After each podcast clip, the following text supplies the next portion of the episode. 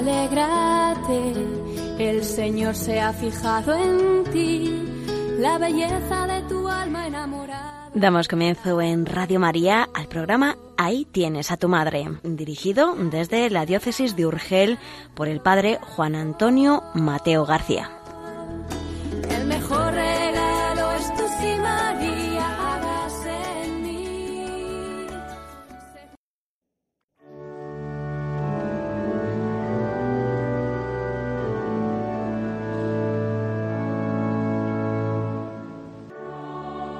Estimados en María, bienvenidos al programa Ahí tienes a tu madre, que pretende ser una introducción a la Mariología, dirigido por don Juan Antonio Mateo, presbítero de la diócesis de Urgell, de la provincia de Lérida, y quien les habla, Conchi Cid, colaboradora del programa.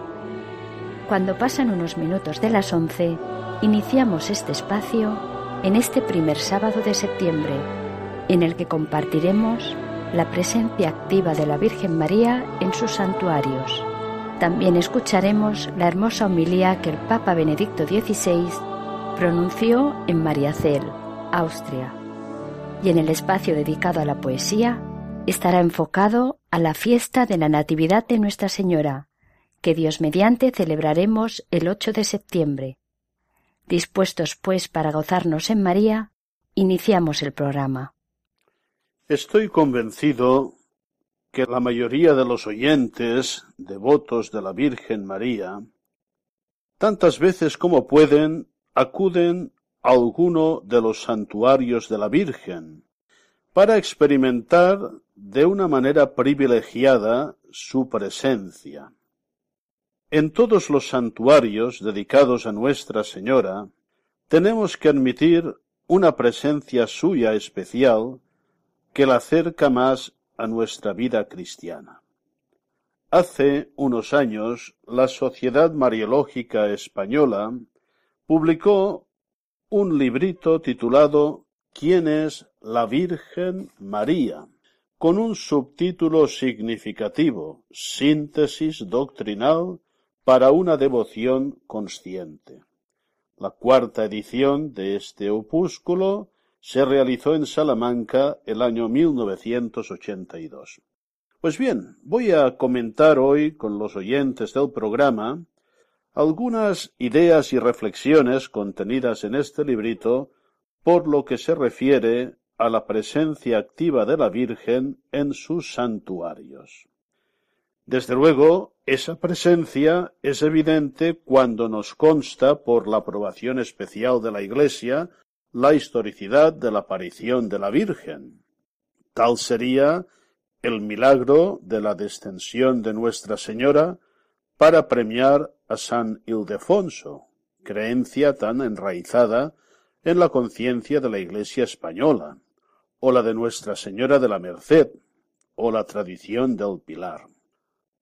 Aunque de estos hechos en la antigüedad no se instruyeran naturalmente los procesos rigurosos que ahora instruye la Iglesia, pensemos en la Salet, Lourdes, Fátima. Pero aun en los santuarios en que la tradición se colorea con elementos legendarios, esa presencia es una realidad espiritual indudable. El amor busca y descubre la presencia del ser querido, aunque él esté personalmente ausente. A un familiar o amigo que vive lejos de su casa, se le hace presente por el recuerdo, la añoranza, el cariño y la delicadeza con que se guardan y cuidan los objetos que fueron de su pertenencia. Lo mismo en los santuarios marianos, a la Virgen los devotos la encuentran en el santuario tan cercana a la vida de cada uno que ella es el recurso en sus necesidades, el consuelo, aliento y esperanza en todas las circunstancias en que viven y trabajan. Y ante su imagen ponen y comparten los afanes de cada día y los momentos decisivos de su vivir, las decisiones definitivas, matrimonio, sacerdocio, los éxitos o dolores de la existencia, la esperanza de la resurrección. Es una gran evidencia que cuando los peregrinos regresan del santuario, toda su vida cristiana se ha oxigenado, se ha esponjado y ha recobrado nuevo vigor.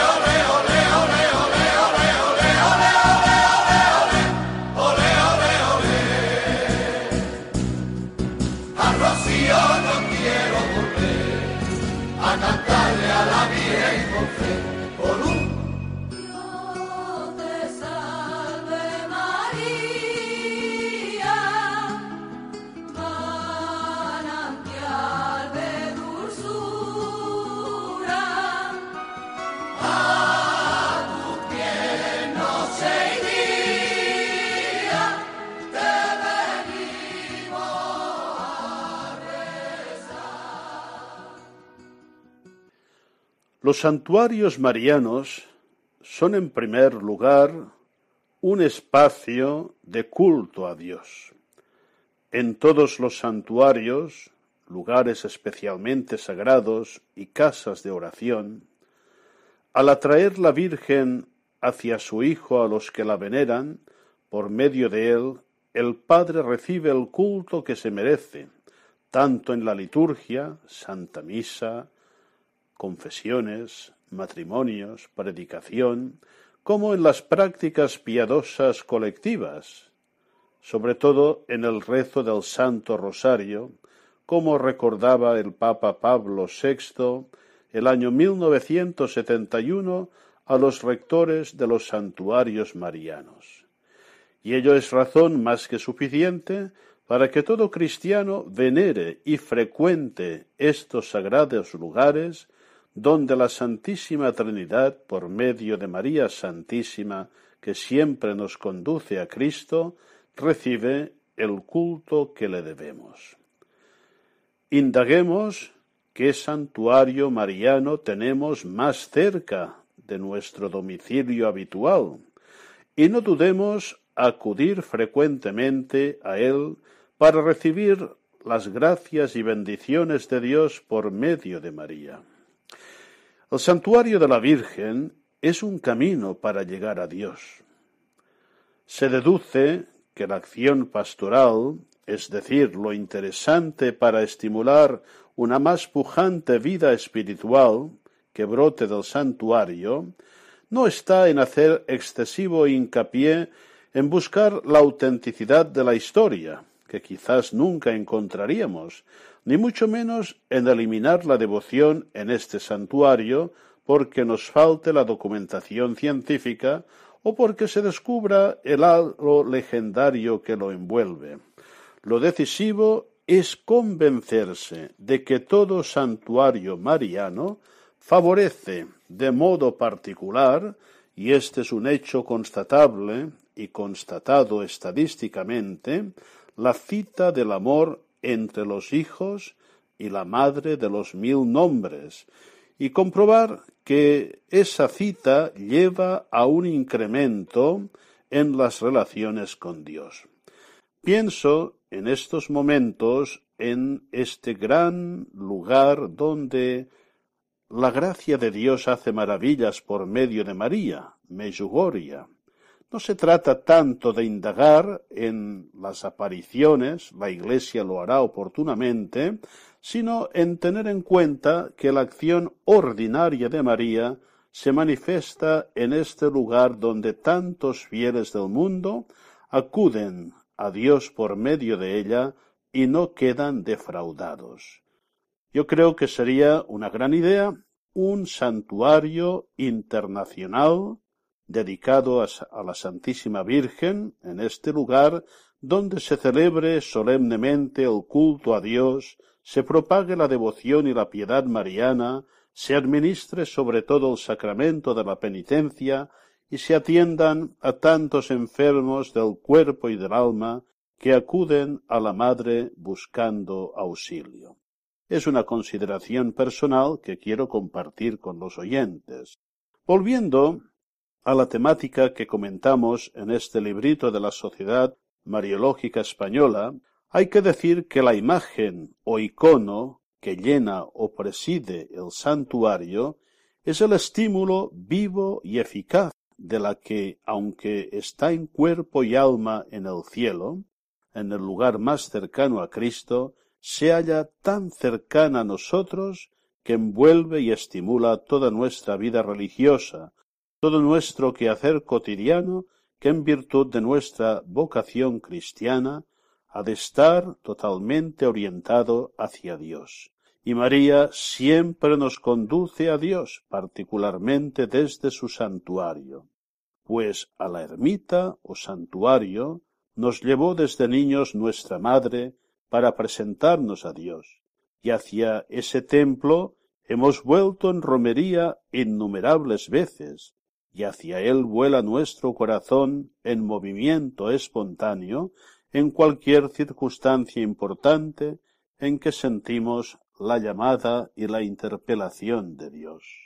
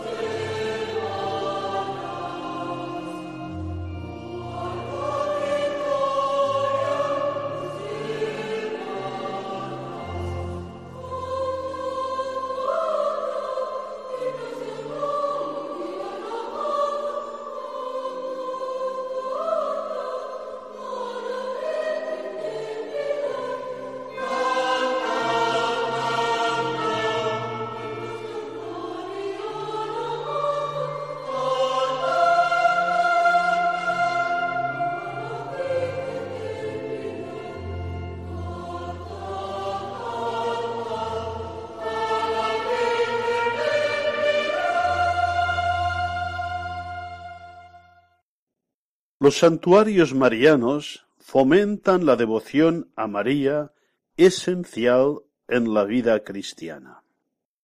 Según las enseñanzas tradicionales de la Iglesia, la devoción a la Madre de Dios y Madre nuestra es un deber de todo redimido. Véase, por ejemplo, lo que nos dice en este sentido la Constitución Lumen Gentium del Concilio Vaticano II en su número 54.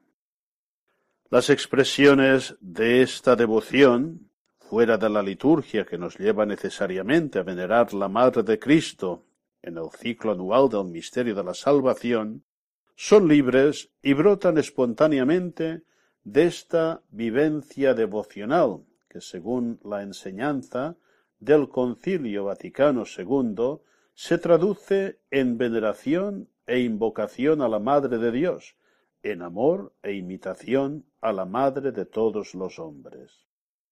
Cualquier forma exterior de estos sentimientos vale. No tienen por qué estar incorporados todos a la vida de cada cristiano, decía San José María Escribá de Balaguer, pero debo afirmar al mismo tiempo que no posee la plenitud de la fe cristiana quien no vive alguna de ellas, quien no manifiesta de algún modo su amor a María. Pero entre estas manifestaciones de devoción a la Virgen, la que se orienta y brota de los santuarios marianos es tan universal y constante que difícilmente se concibe que un auténtico cristiano no sienta aumentarse de la devoción a Santa María cuando acude a encontrarse con ella en el santuario, que por razones de tan diversa naturaleza como hemos apuntado, es como un imán que arrastra el corazón en busca del encuentro más íntimo con la que es Madre de Dios, y a quien siente especialísimamente Madre suya.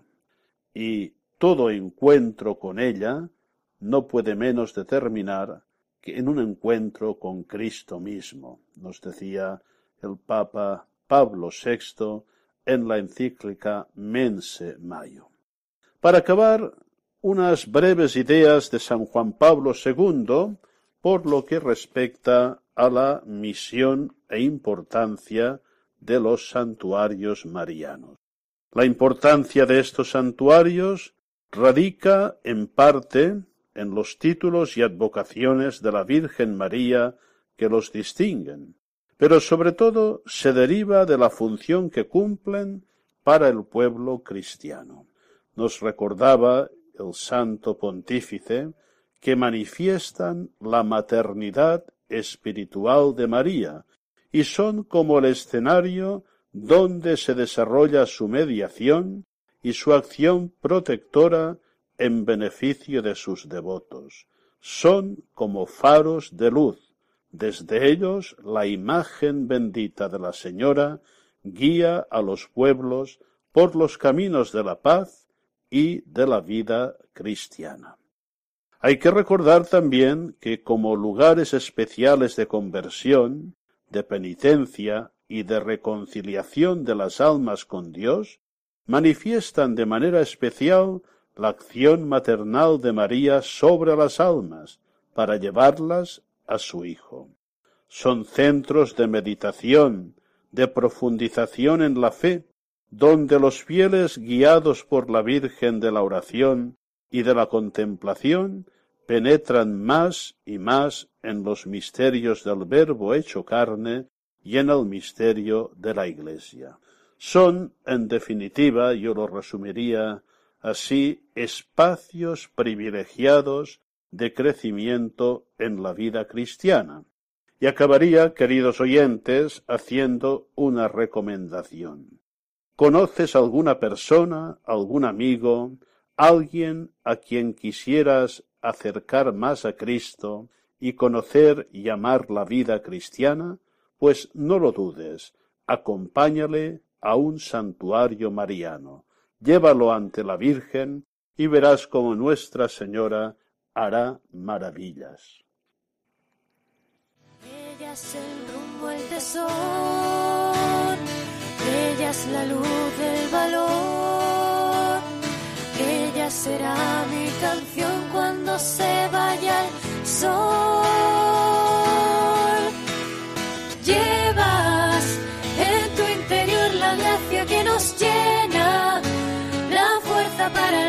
nuestra meta, mi guía, el modelo de santidad.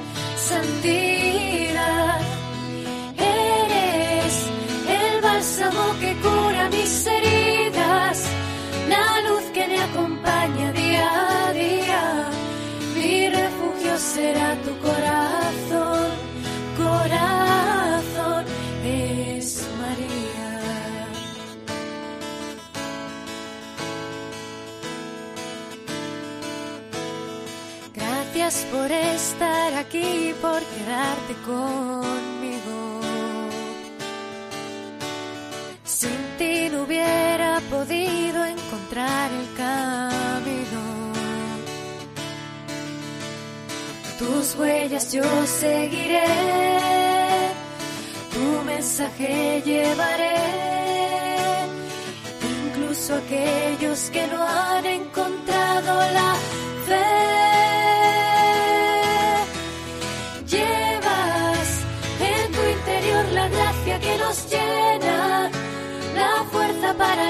Nuestra meta y guía el modelo de santidad, santidad. Eres el bálsamo que cura mis heridas, la luz que me acompaña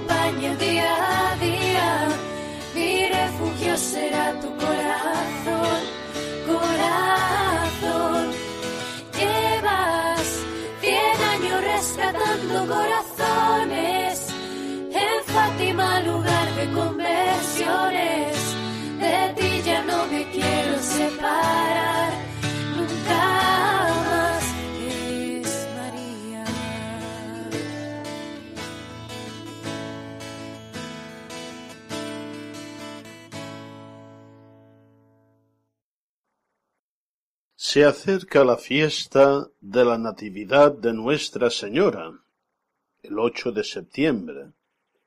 En esta segunda parte del programa ofrecemos a los oyentes la magnífica homilía que pronunció el Papa Benedicto XVI en Mariasel, Austria, el sábado 8 de septiembre del año 2007.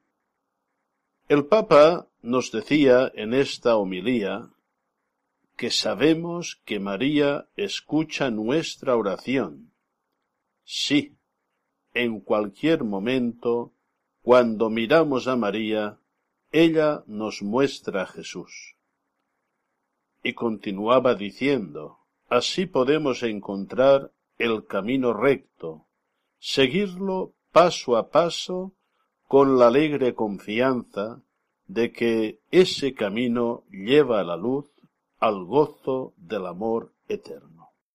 Efectivamente, María nos conduce a Jesús, nos lleva siempre a Jesús. Ella está unida a Jesucristo en la obra de la salvación, de la encarnación y de la redención como precisaba el Papa Pablo VI. Por esto celebramos la fiesta del nacimiento de María. Según la tradición, la Virgen Madre de Dios nació en Jerusalén junto a la piscina de Besata. La liturgia oriental celebra su nacimiento cantando poéticamente que este día es el preludio de la alegría universal, en el que han comenzado a soplar los vientos que anuncian la salvación. Por eso nuestra liturgia nos invita a celebrar con alegría el nacimiento de María, pues de ella nació el sol de justicia, Cristo nuestro Señor. Esta fiesta mariana tiene su origen en la dedicación de una iglesia en Jerusalén, pues la piedad cristiana siempre ha venerado a las personas y acontecimientos que han preparado el nacimiento de Jesús. María ocupa un lugar privilegiado y su nacimiento es motivo de gozo profundo. En esta basílica que había de convertirse en la iglesia de Santa Ana, San Juan Damasceno saludó a la Virgen Niña, Dios te salve, probática, santuario divino de la Madre de Dios, Dios te salve, María Dulcísima, hija de Ana. Aunque el Nuevo Testamento no reporta datos directos sobre la vida de la Virgen María, una tradición oriental veneró su nacimiento desde mediados del siglo V, ubicándolo en el sitio actual de la Basílica de Santa Ana en Jerusalén. La fiesta pasó a Roma en el siglo VII y fue apoyada por el Papa Sergio I. Su fecha de celebración no tiene un origen claro, pero motivó que la fiesta de la Inmaculada Concepción se celebrara el 8 de diciembre, nueve meses antes. El Papa Pío X quitó esta celebración del grupo de las fiestas de precepto. El himno de la tradición oriental canta así el nacimiento de María.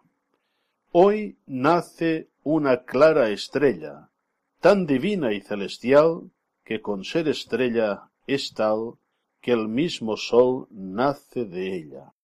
De Ana y de Joaquín, oriente de aquella estrella divina, sale luz clara y digna de ser pura eternamente, el alba más clara y bella no le puede ser igual que con ser estrella es tal que el mismo sol nace de ella. No le iguala lumbre alguna de cuantas bordan el cielo, porque es el humilde suelo de sus pies la blanca luna. Nace en el suelo tan bella y con luz tan celestial que con ser estrella es tal que el mismo sol nace de ella. Esta preciosa composición nos dice una gran verdad. En la plenitud de los tiempos, María se convirtió en el vehículo de la eterna fidelidad de Dios, y en la fiesta de la Natividad de María celebramos su nacimiento como una gran manifestación de esta fidelidad de Dios con los hombres. Escuchemos con atención y meditemos las palabras del Papa Benedicto XVI. Dice así la homilía del Santo Padre Benedicto XVI durante la misa celebrada delante del santuario de María Cel del 8 de septiembre del 2007. Queridos hermanos y hermanas, con nuestra gran peregrinación a María Cel celebramos la fiesta patronal de este santuario, la fiesta de la Natividad de María. Desde hace 850 años vienen aquí personas de diferentes pueblos y naciones, que oran trayendo consigo los deseos de su corazón y de sus países, así como sus preocupaciones y esperanzas más íntimas. De este modo, María Cel se ha convertido para Austria y mucho más allá de sus fronteras en un lugar de paz y de unidad reconciliada. Aquí experimentamos la bondad consoladora de la Madre. Aquí encontramos a Jesucristo, en quien Dios está con nosotros, como afirma el pasaje evangélico de hoy. Refiriéndose a Jesús, la lectura del profeta Miqueas dice: Él será la paz. Hoy nos insertamos en esta gran peregrinación de muchos siglos.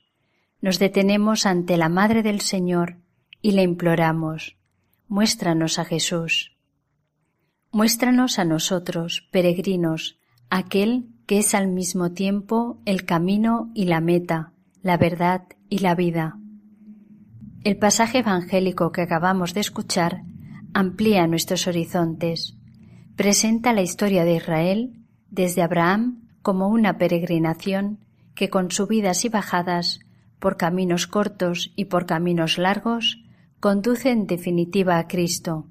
La genealogía con sus figuras luminosas y oscuras, con sus éxitos y sus fracasos, nos demuestra que Dios también escribe recto en los renglones torcidos de nuestra historia. Dios nos deja nuestra libertad y, sin embargo, sabe encontrar en nuestro fracaso nuevos caminos para su amor. Dios no fracasa. Así, esta genealogía es una garantía de la fidelidad de Dios, una garantía de que Dios no nos deja caer y una invitación a orientar siempre de nuevo nuestra vida hacia Él, a caminar siempre nuevamente hacia Cristo. Peregrinar significa estar orientados en cierta dirección, caminar hacia una meta. Esto confiere una belleza propia también al camino y al cansancio que implica. Entre los peregrinos de la genealogía de Jesús, algunos habían olvidado la meta y querían ponerse a sí mismos como meta.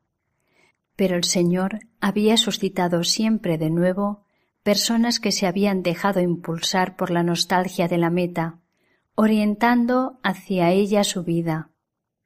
El impulso hacia la fe cristiana, el inicio de la Iglesia de Jesucristo, fue posible porque existían en Israel personas con un corazón en búsqueda, personas que no se acomodaron en la rutina, sino que escrutaron a lo lejos en busca de algo más grande.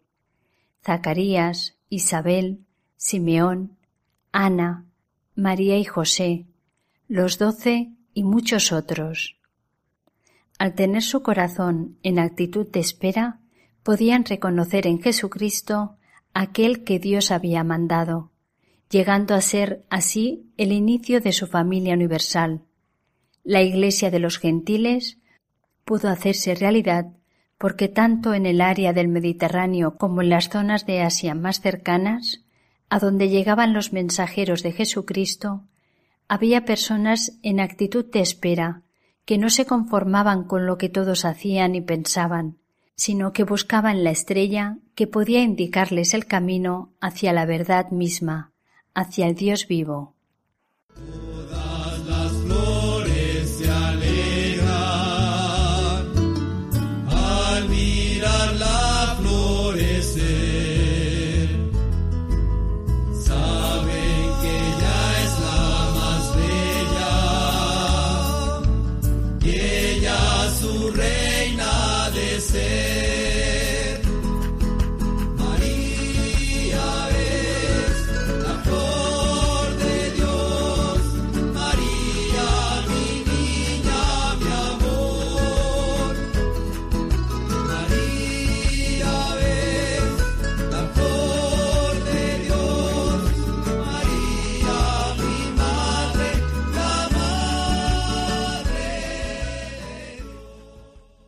Necesitamos este corazón inquieto y abierto.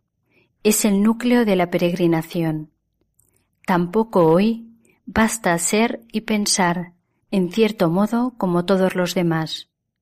El proyecto de nuestra vida va más allá. Tenemos necesidad de Dios, del Dios que nos ha mostrado su rostro y abierto su corazón, Jesucristo. San Juan, con razón, afirma que Él es el Hijo único que está en el seno del Padre. Así, sólo Él, desde la intimidad de Dios mismo, podía revelarnos a Dios y también revelarnos quiénes somos nosotros, de dónde venimos y hacia dónde vamos. Ciertamente, ha habido en la historia muchas grandes personalidades que han hecho bellas y conmovedoras experiencias de Dios. Sin embargo, son sólo experiencias humanas, con su límite humano. Sólo Él es Dios, y por eso sólo Él es el puente que pone realmente en contacto inmediato a Dios y al hombre. Así pues, aunque nosotros lo consideramos el único mediador de la salvación, válido para todos, que afecta a todos y del cual, en definitiva, todos tienen necesidad, esto no significa de ninguna manera que despreciemos a las otras religiones, ni que radicalicemos con soberbia nuestro pensamiento, sino únicamente que hemos sido conquistados por aquel que nos ha tocado interiormente y nos ha colmado de dones, para que podamos compartirlos con los demás. De hecho, nuestra fe se opone decididamente a la resignación que considera al hombre incapaz de la verdad, como si ésta fuera demasiado grande para él. Estoy convencido de que esta resignación ante la verdad es el núcleo de la crisis de Occidente, de Europa. Si para el hombre no existe una verdad, en el fondo no puede ni siquiera distinguir entre el bien y el mal.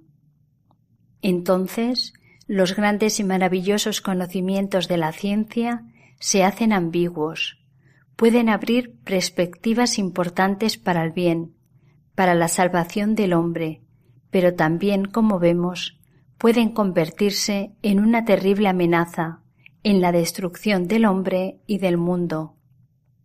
Necesitamos la verdad, pero ciertamente, a causa de nuestra historia, tenemos miedo de que la fe en la verdad conlleve intolerancia. Si nos asalta este miedo, que tiene sus buenas razones históricas, debemos contemplar a Jesús como lo vemos aquí, en el santuario de Mariacel. Lo vemos en dos imágenes, como niño en brazos de su madre y sobre el altar principal de la basílica crucificado. Estas dos imágenes de la basílica nos dicen la verdad no se afirma mediante un poder externo, sino que es humilde y sólo se da al hombre por su fuerza interior, por el hecho de ser verdadera.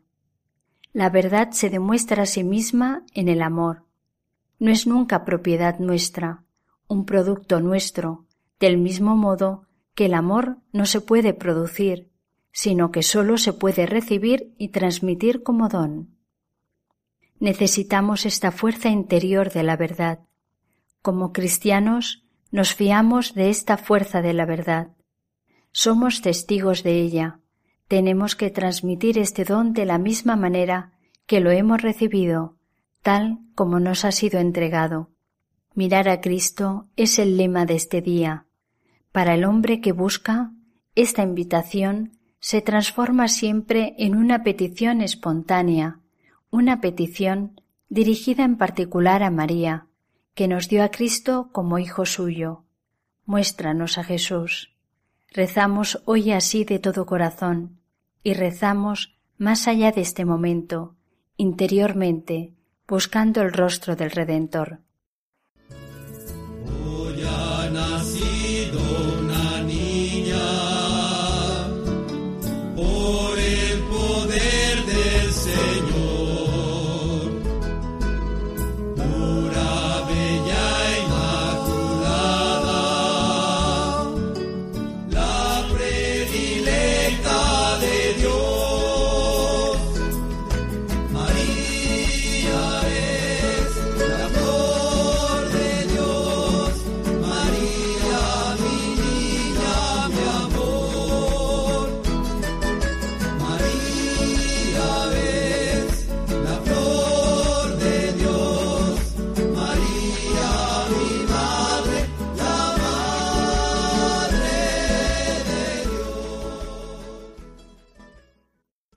Muéstranos a Jesús. María responde presentándonoslo ante todo como niño. Dios se ha hecho pequeño por nosotros. Dios no viene con la fuerza exterior, sino con la impotencia de su amor, que constituye su fuerza. Se pone en nuestras manos, pide nuestro amor, nos invita a hacernos pequeños, a bajar de nuestros altos tronos y aprender a ser niños ante Dios nos ofrece el tú, nos pide que nos fiemos de Él y que así aprendamos a vivir en la verdad y en el amor. Naturalmente, el niño Jesús nos recuerda también a todos los niños del mundo, en los cuales quiere salir a nuestro encuentro, los niños que viven en la pobreza, los que son explotados como soldados, los que no han podido experimentar nunca el amor de sus padres, los niños enfermos y los que sufren, pero también los alegres y sanos. Europa se ha empobrecido de niños. Lo queremos todo para nosotros mismos y tal vez no confiamos demasiado en el futuro. Pero la tierra carecerá de futuro si se apagan las fuerzas del corazón humano y de la razón iluminada por el corazón, si el rostro de Dios deja de brillar sobre la tierra. Donde está Dios hay futuro. Mirar a Cristo. Volvamos a dirigir brevemente la mirada al crucifijo, situado sobre el altar mayor. Dios no ha redimido al mundo con la espada, sino con la cruz. Al morir, Jesús extiende los brazos. Este es ante todo el gesto de la pasión. Se deja clavar por nosotros para darnos su vida. Pero los brazos extendidos son al mismo tiempo la actitud del orante, una postura que el sacerdote asume cuando en la oración extiende los brazos. Jesús transformó la pasión, su sufrimiento y su muerte en oración en un acto de amor a Dios y a los hombres. Por eso, los brazos extendidos de Cristo crucificado son también un gesto de abrazo, con el que nos atrae hacia sí, con el que quiere estrecharnos entre sus brazos con amor. De este modo, es imagen del Dios vivo, es Dios mismo, y podemos ponernos en sus manos. Mirar a Cristo, si lo hacemos, nos damos cuenta de que el cristianismo es algo más, algo distinto de un sistema moral, una serie de preceptos y leyes.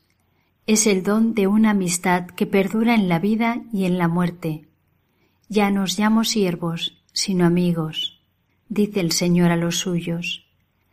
Nos fiamos de esta amistad, pero precisamente por el hecho de que el cristianismo es más que una moral, de que es el don de la amistad implica una gran fuerza moral que necesitamos tanto ante los desafíos de nuestro tiempo.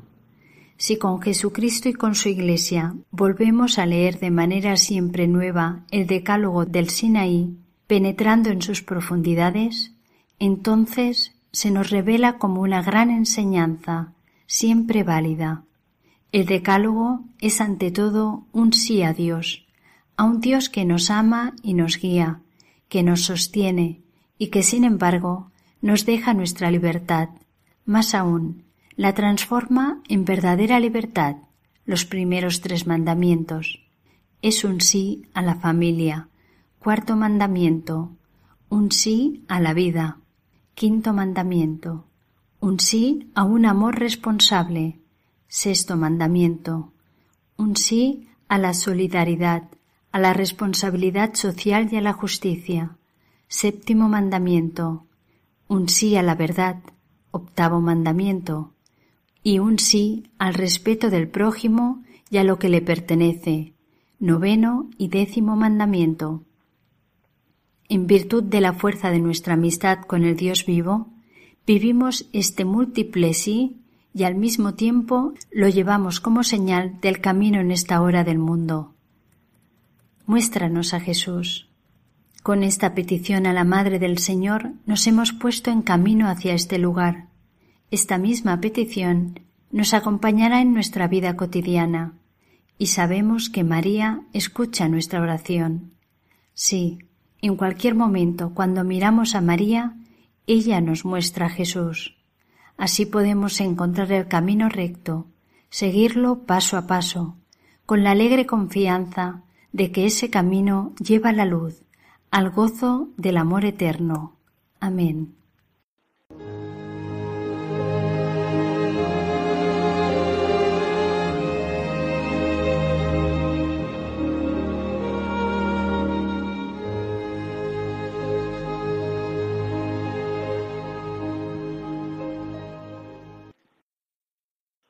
Laurentino María Herrán en su Mariología Poética Española, que como ya saben los oyentes es un auténtico tesoro, dedica un amplio capítulo al tema de la Natividad de la Virgen María y hace las siguientes consideraciones. Biológicamente, nacimiento y concepción son las dos fases dentro de las cuales tiene lugar el origen del hombre.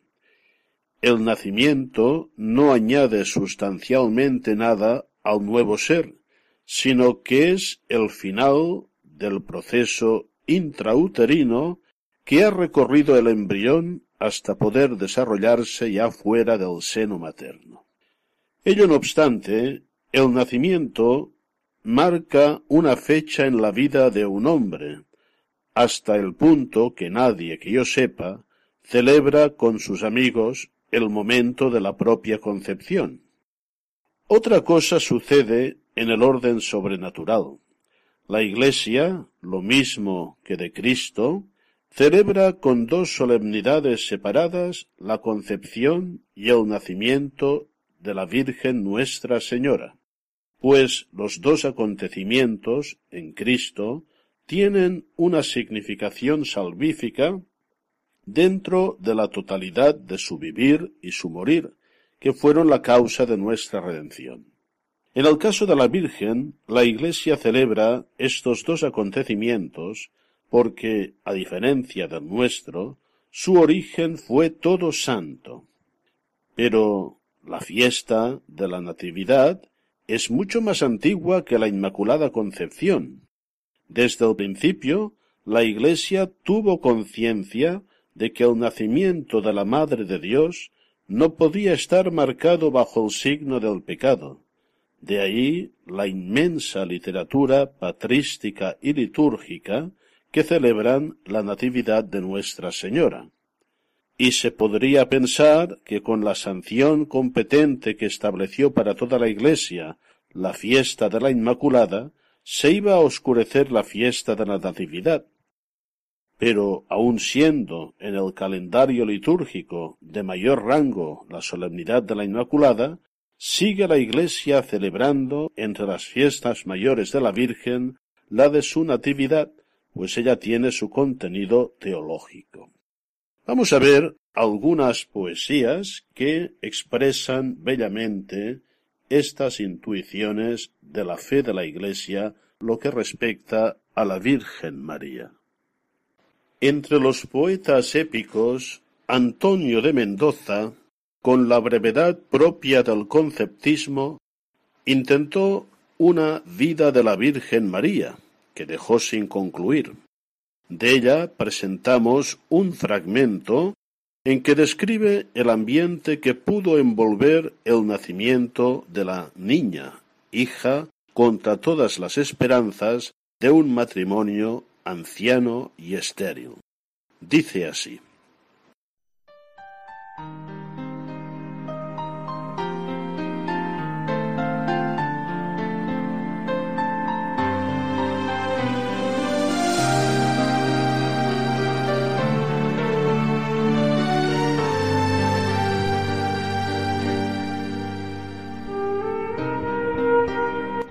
Luces respiró el abismo parte corrió de sus velos, y del ya vecino día sintió el profundo los ecos. Perezosos y esperados, resplandores deshicieron nieblas que sólo a fe tanta no turbaron los espejos. Halló en sí naturaleza un nuevo divino aliento, en los términos humanos gloriosamente extranjero. Si bella fue, ya es gloriosa el alba, que al nombre vemos que en vez de aves la saludan puros serafines bellos. María también es ave, pero de tan alto vuelo que en su nido toda estrella y anidó en ella el sol mismo.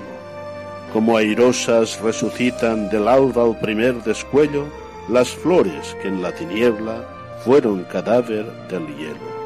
Así de la selva antigua, los que troncos florecieron, ya marchitos, hoy recuerdan de tanto dormir despierto. Que el rayo de vuestra aurora cerca ya reconocieron el sol que de vos, María, nunca Dios quiso estar lejos.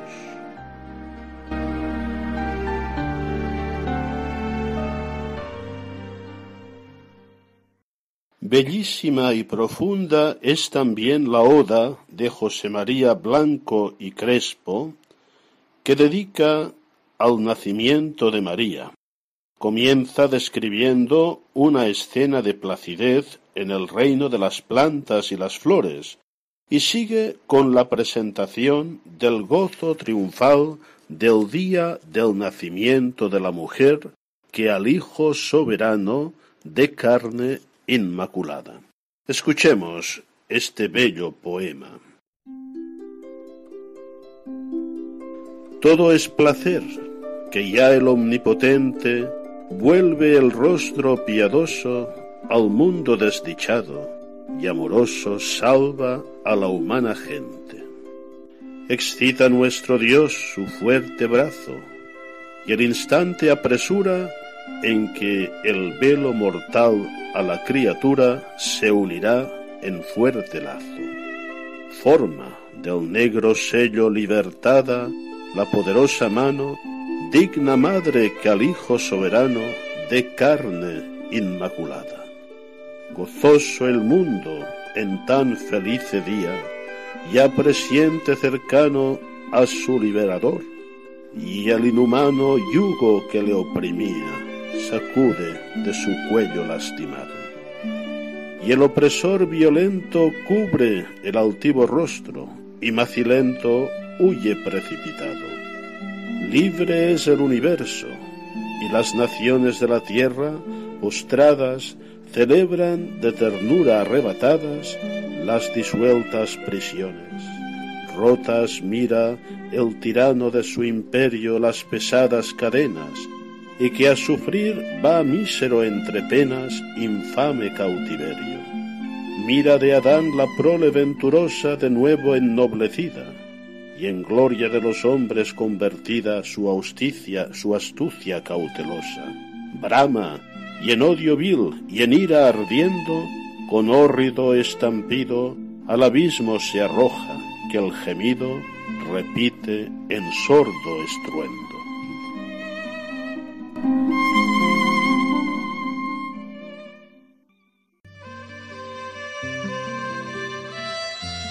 Estimados oyentes, después de contemplar y agradecer al buen Dios las maravillas que obró en María, nuestros corazones se llenan de alegría, admiración y devoción a Nuestra Señora. Que esta devoción a nuestra Madre del Cielo nos motive a imitar sus virtudes. Nos despedimos deseándoles un feliz día en compañía de María.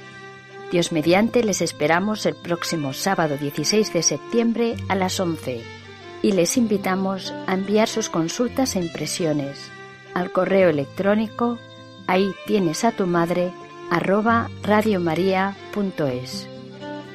Recitemos interiormente durante este día esa bella petición que nos recordaba el Papa Benedicto XVI. María, muéstranos a Jesús.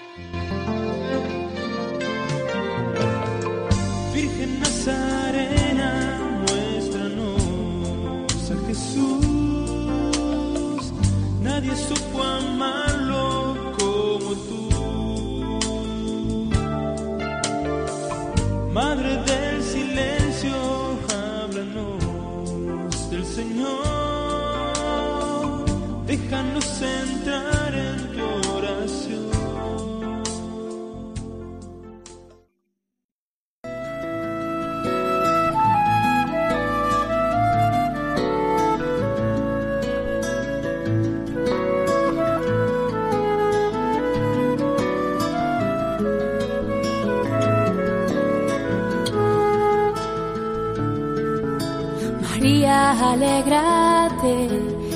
Señor se ha fijado en ti. Finaliza en Radio María, Ahí tienes a tu madre, un programa dirigido desde la diócesis de Urgel por el padre Juan Antonio Mateo García. Su espíritu desciende hoy y la gracia se derrama hasta llenar tu corazón. El mejor regalo es tu sí, María.